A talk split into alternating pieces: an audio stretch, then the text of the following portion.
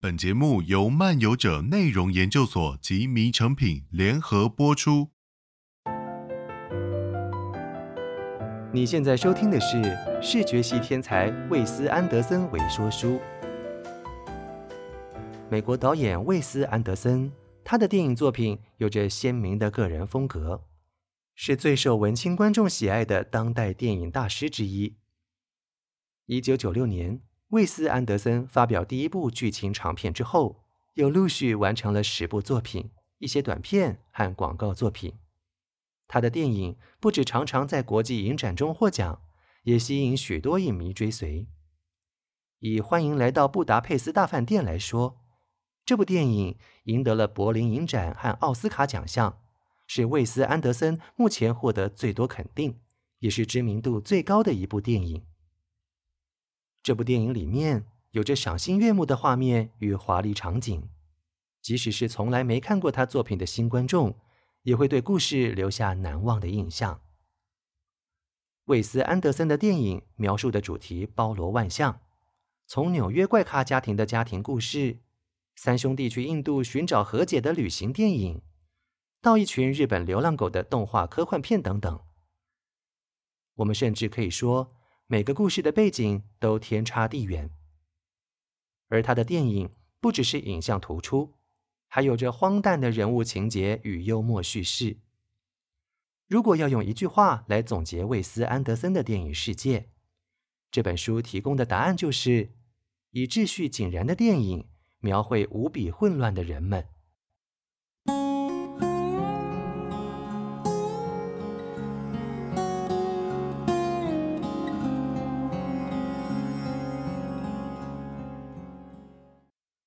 本书是市面上第一本完整介绍魏斯安德森成长经历与创作历程的专书，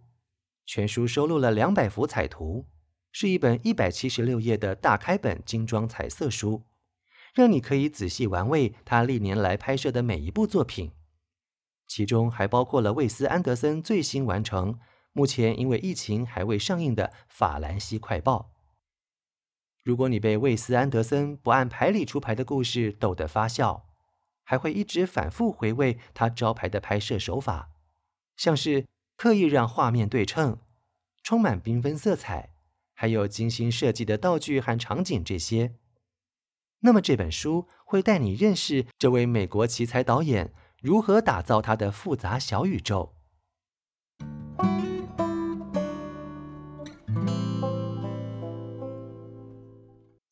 本书作者伊恩·纳桑担任过全球首席电影杂志《帝国》的主编，也写过多本电影导演专书。书中以时间顺序来介绍魏斯安德森的每一部作品，为你解析他如何发展故事剧本，如何寻找拍摄场景，还有如何设计服装道具，如何寻找演员，以及镜头背后有哪些创意巧思和个人故事。当你一边阅读这些详实的幕后故事，一边搭配剧照、片场照，还有电影史相关的资料图片，你或许就能了解魏斯安德森为什么被公认是细节控制狂。除了生动的故事，本书同时也引用媒体访问、影评文字、票房数据和影史资料，给予魏斯安德森每一部作品权威性的评价与定位。你会看到他在过去二十五年的电影生涯中，慢慢的建立起影评人眼中崇高的作者地位，并且在好莱坞站稳脚步，突破商业片与艺术片无法兼顾的两难。哦，如果你是忠实影迷，请别错过书里特别印制的历年作品海报拉页。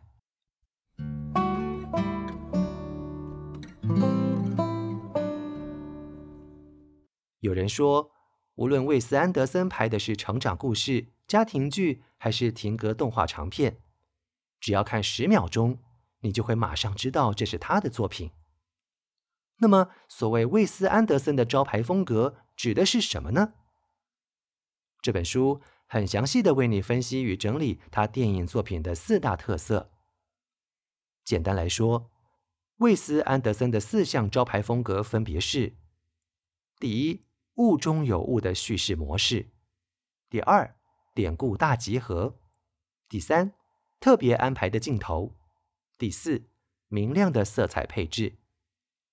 第一个特色，物中有物的叙事模式。我们会看到魏斯安德森的电影就像是一个俄罗斯娃娃机关，在故事里面还藏有故事，在书本里带出另一本书。例如，《欢迎来到布达佩斯大饭店》这部作品之中，就有着四层的故事，一层里还有一层，像考古挖掘一样的层层推进。像是电影一开始，我们可以看见一位头戴贝雷帽的女孩，她带着一本读过很多遍的书。造访了一座墓园，而书的封面上写的就是“欢迎来到布达佩斯大饭店”这个和电影名称相同的名字，展现了物中有物的趣味。第二个特色，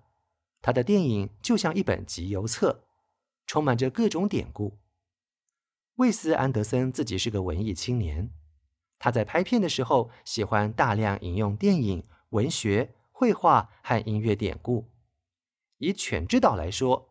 这部电影几乎就是魏斯安德森向日本导演黑泽明致敬的作品，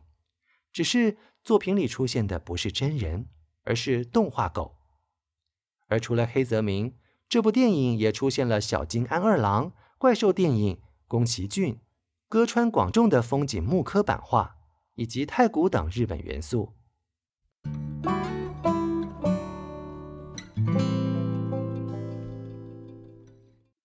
刚才介绍的两个特色，分别是物中有物的叙事模式和典故大集合。接下来我们要说他的电影作品另外两个特色。第三个特色是，电影中会出现大量的对称构图，这一种拍摄手法是仿效画家的方式。魏斯安德森在拍摄现场会要求合作的摄影师把演员摆在镜头正中间，然后让摄影机。以垂直角度面对背景，如此一来，演员就好像晾衣绳上的衣服，或是在警局列队等着被指认的嫌犯，一样的任人调度。第四个特色是他对画面色彩的安排。很多人认为，魏斯安德森的电影就像是一个缤纷多彩的调色盘，而他每次开始构想新电影的时候，都会利用绘画作品，从杂志剪下来的图片。或手边找得到的材质制作成一个情绪版，给他的制作部门参考。举例来说，电影《超级狐狸先生》中有那种秋天木质的狐狸皮毛色泽，欢迎来到布达佩斯大饭店，则是蛋糕盒的粉红色系，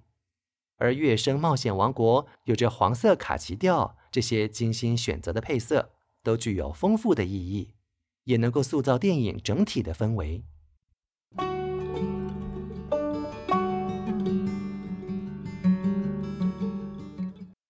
上一段我们介绍了魏斯安德森电影的招牌风格，而这一切的源头，我们必须要回到导演本人来寻找答案。如果我们窥看他的生命故事，他的每一部电影或多或少都能找出一些个人传记的色彩。他在电影里投注了许多个人的生活细节，包括他的记忆、他住过的地点、他念书的学校。乃至他朋友的名字都会成为他的故事细节，甚至他家附近的咖啡店老板都会来担任电影里的演员。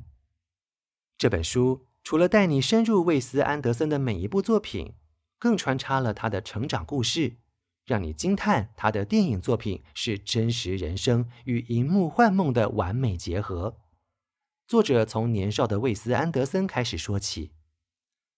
有天，魏斯安德森回到家。发现冰箱上有一本如何对付问题儿童的小册子，他马上知道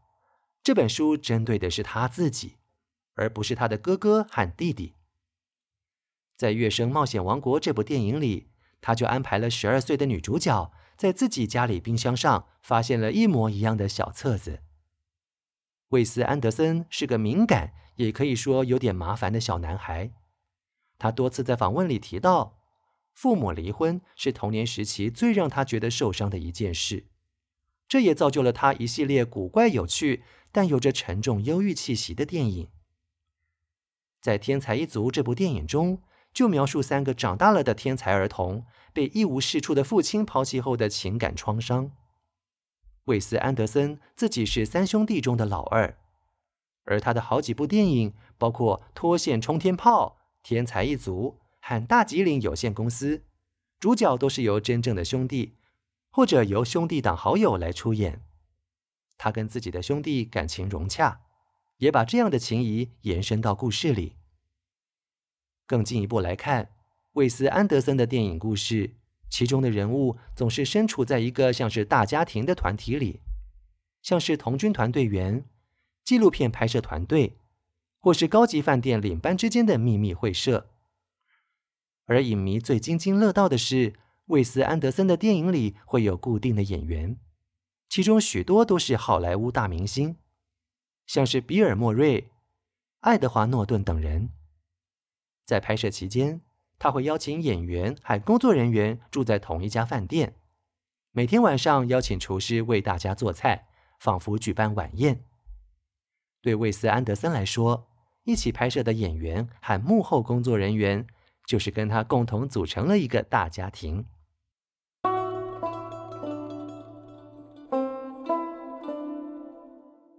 刚才介绍了魏斯·安德森的家庭背景与他电影作品的紧密关系。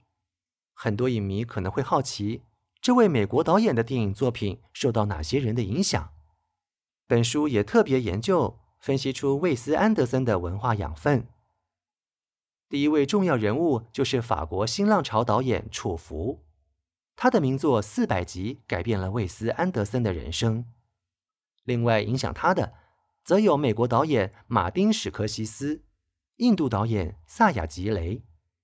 法国导演路易·马卢、德国导演刘别谦以及日本导演黑泽明等等。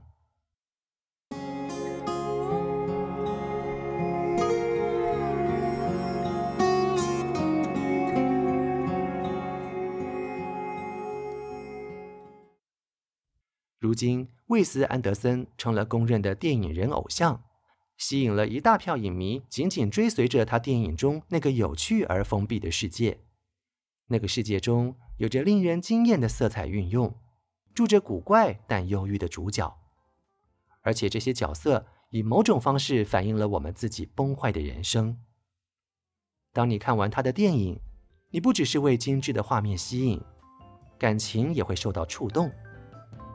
本书下来一个总结：韦斯·安德森用玩具剧场般的不真实来描绘这个世界。但鲜少有电影人能像他如此精准刻画这些人性的真实。